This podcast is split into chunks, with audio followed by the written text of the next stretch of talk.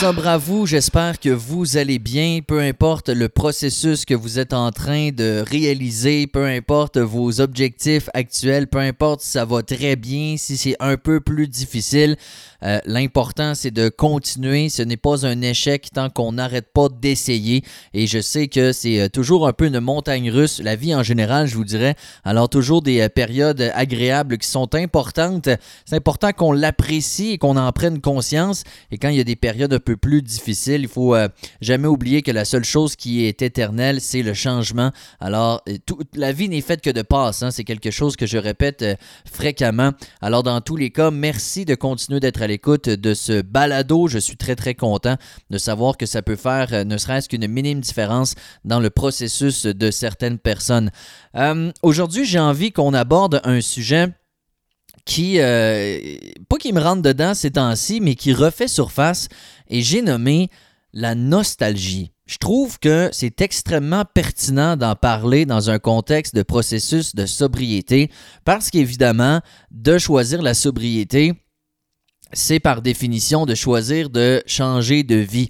Moi, personnellement, j'ai changé drastiquement ma vie, j'ai changé mes habitudes, j'ai changé mes réflexes, j'ai changé ma routine, j'ai euh, changé un peu mon entourage même parce que ça a concordé avec un déménagement puis un changement de région. Donc, euh, naturellement, j'avais plus du tout le même cercle d'amis, j'étais plus dans la même place, mais quand même, tu sais. Alors, ça vient avec, euh, logiquement, un changement majeur de vie et ça peut nous, euh, ça peut nous pousser des fois à s'ennuyer.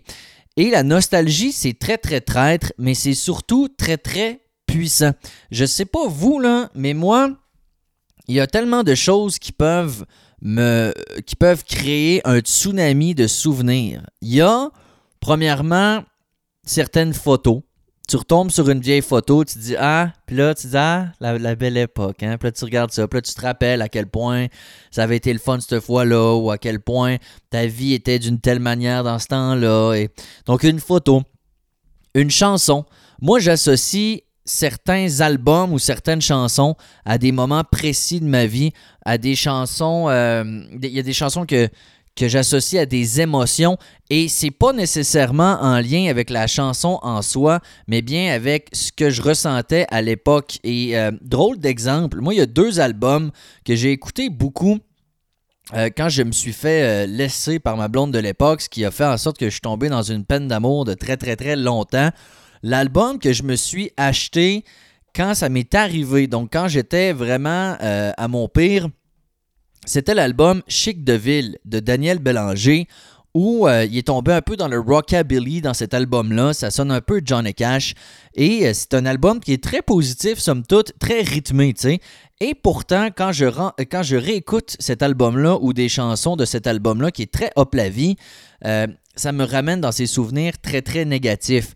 Et à l'inverse, à un moment où c'était pas encore réglé parfait, mais où je recommençais à lever la pente, à, remonter la pente, euh, je me suis acheté le premier album de Passenger, All the Little Lights, euh, entre autres sur lequel il y a la chanson euh, Let Her Go.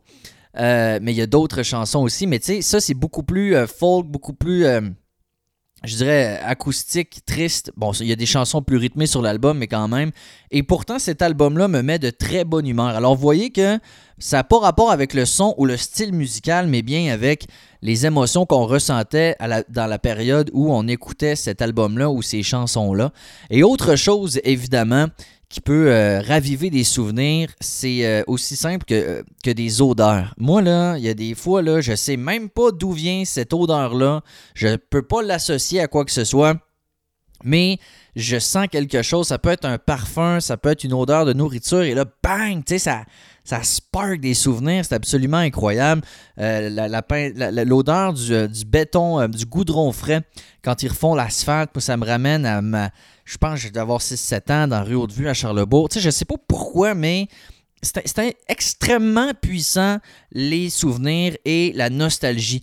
Et ça peut être extrêmement réconfortant également dans une optique où si on est présentement un peu inconfortable dans le présent euh, et qu'on a peur du futur, eh bien, le passé devient extrêmement réconfortant.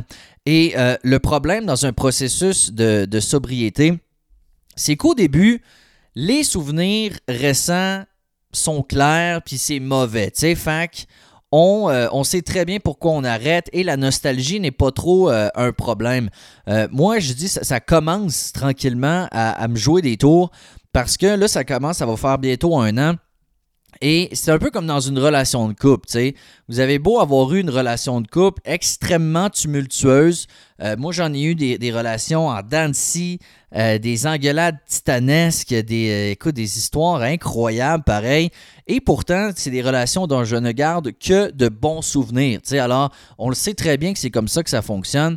Donc, le problème, c'est qu'après un certain temps, on oublie évidemment le mauvais et on ne se souvient que du bon. Alors ça, ça devient extrêmement traître. Donc, dans le cas de la sobriété, on peut commencer à s'ennuyer euh, de, certains pubs qu'on avait l'habitude de fréquenter. Moi, j'étais un fervent client de la barricade dans le vieux Lévis. Seigneur, que j'ai passé des soirées là. Je trouvais ça donc bien le fun. L'ambiance était amusée, c'était chaleureux. Euh, certains amis qu'on voyait plus, évidemment, à cette époque-là. Certaines soirées arrosées. Je me rappelle d'un jour de l'an. je me rappelle de. Tu sais, toutes les raisons étaient bonnes, anyway, pour avoir des soirées arrosées, mais on, on, on, repense à ça, puis on se dit, ah, c'est le fun, tu sais, mais j'ai lu un terme que je trouve bien intéressant qui s'appelle le Euphoric Recall. Alors, c'est euh, un peu le. Euh, un souvenir euphorique. Ce que, dans le fond, ce qui explique, c'est que souvent, le souvenir qu'on en garde est beaucoup mieux que ce que c'était vraiment.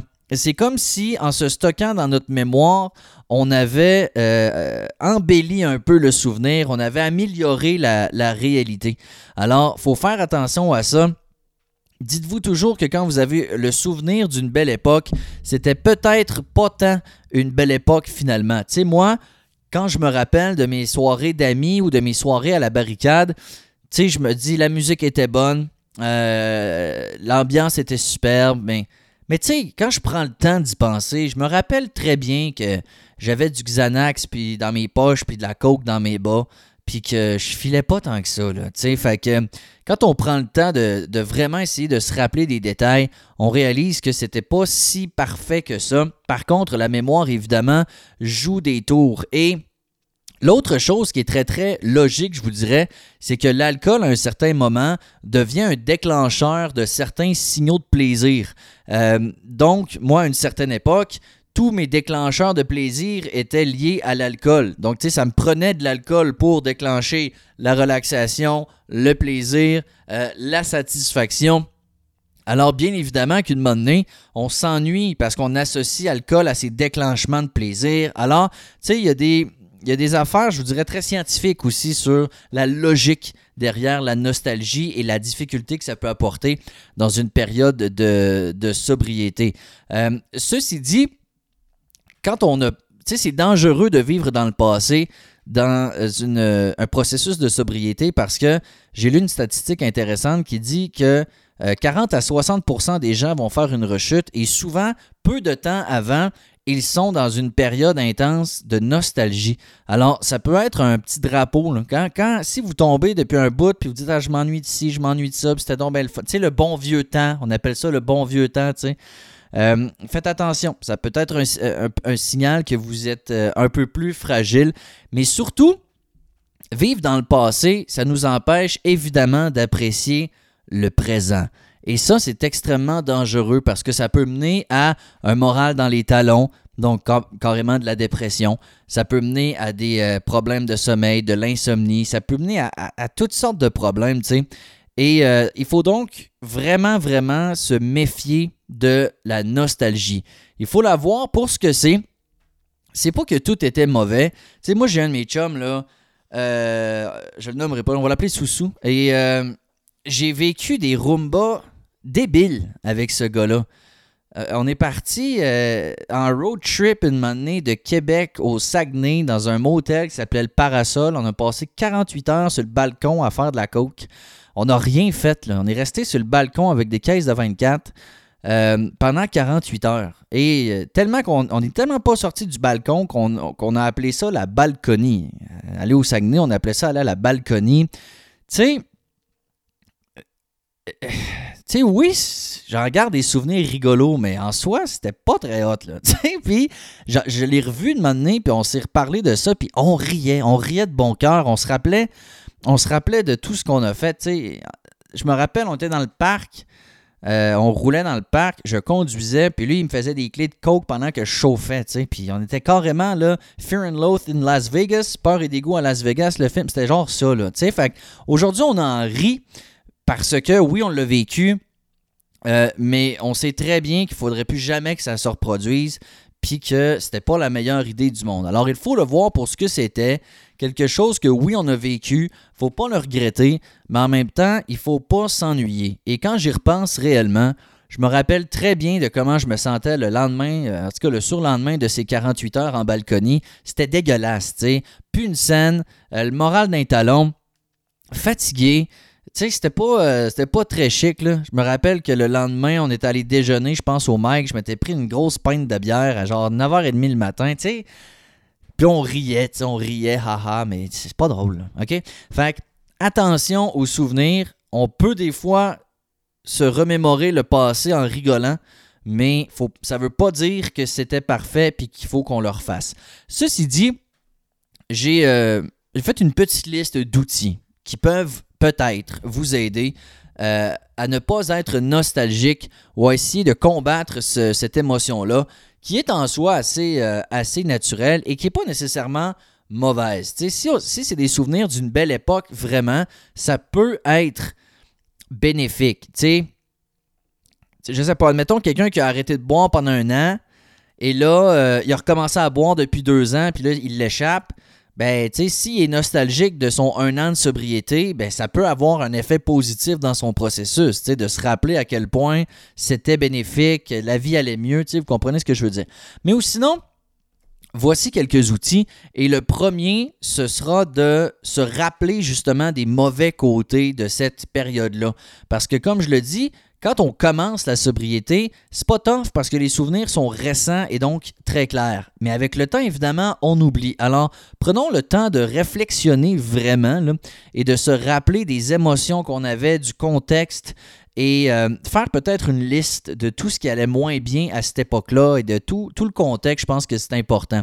Ensuite, l'autre chose, c'est évidemment de faire de la pleine conscience. Ça, c'est très difficile, mais mon nouveau moyen d'en faire personnellement, c'est de faire des casse-têtes avec ma blonde. Tu ne peux pas penser au passé quand tu es en train de chercher la diantre de pièce qui va dans ce trou-là. Tu peux pas avoir la tête ailleurs. sais, alors, pleine conscience, il y a des exercices qui existent sur le web. Ça peut être que des exercices de respiration. C'est pas facile, mais la pleine conscience, sincèrement, c'est un art qu'on se doit de maîtriser le plus possible pour éviter de justement soit vivre dans le passé ou soit vivre dans le futur c'est beaucoup moins stressant quand on est dans le moment présent. Autre truc, ce serait de se donner ou se définir des buts. Quand on a des. Puis pas à long terme, pas genre dans 10 ans. C'est pas motivant ça. Mais tu sais, un but à court terme.